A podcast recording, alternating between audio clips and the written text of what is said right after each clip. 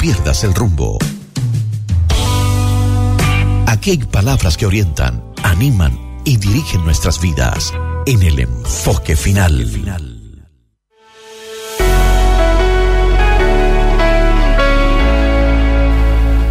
Doblemente felices los misericordiosos, porque ellos alcanzarán misericordia, dijo Jesús de Nazaret.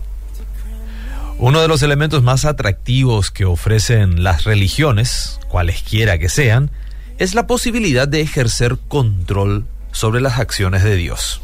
Es decir, con una serie de sacrificios puedo garantizar la respuesta favorable de Dios hacia mis necesidades y asegurar que el resultado de mis esfuerzos tengan recompensas.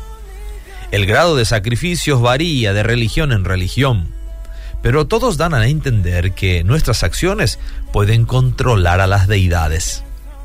Esta idea, a decir verdad, es una reacción a la propuesta de Dios de que Él sea absolutamente soberano en los asuntos de nuestra vida.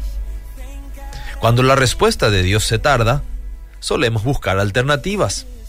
En algunos casos buscamos otros dioses que nos prometan una solución un poco más rápida, quizás. Esto se nota también en nuestros círculos congregacionales. Por ejemplo, nos encontramos a menudo con cristianos que quieren pedir algo especial a Dios, pero como se demora la respuesta porque sus vidas no están en orden, entonces intentan hacer por un tiempo buena letra para que eventualmente cuando hagan su pedido a Dios, Él los escuche con agrado. Pero cuando leemos en las escrituras un, texto como el de Romanos capítulo 9 versículo 15, donde nos recuerda que Dios había dicho a Moisés que él tendría misericordia de que él, de, que él quiera tener misericordia y tendrá compasión de quien él quiera tener compasión. Así que no depende del que quiere ni del que corre, sino de Dios que tiene misericordia. Sin rodeos, Pablo nos recuerda que el accionar es de Dios y depende solo de Él.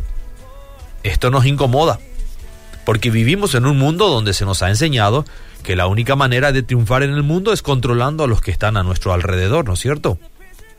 Dios, sin embargo, escapa de este sistema perverso. Está más allá de nuestras maniobras. Nuestro sostén espiritual está mucho más allá que un intercambio de favores.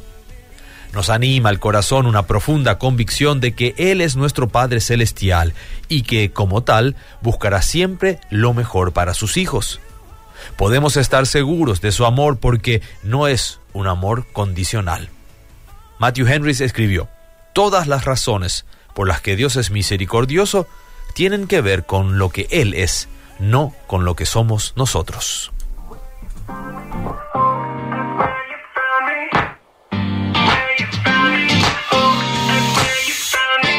Should have it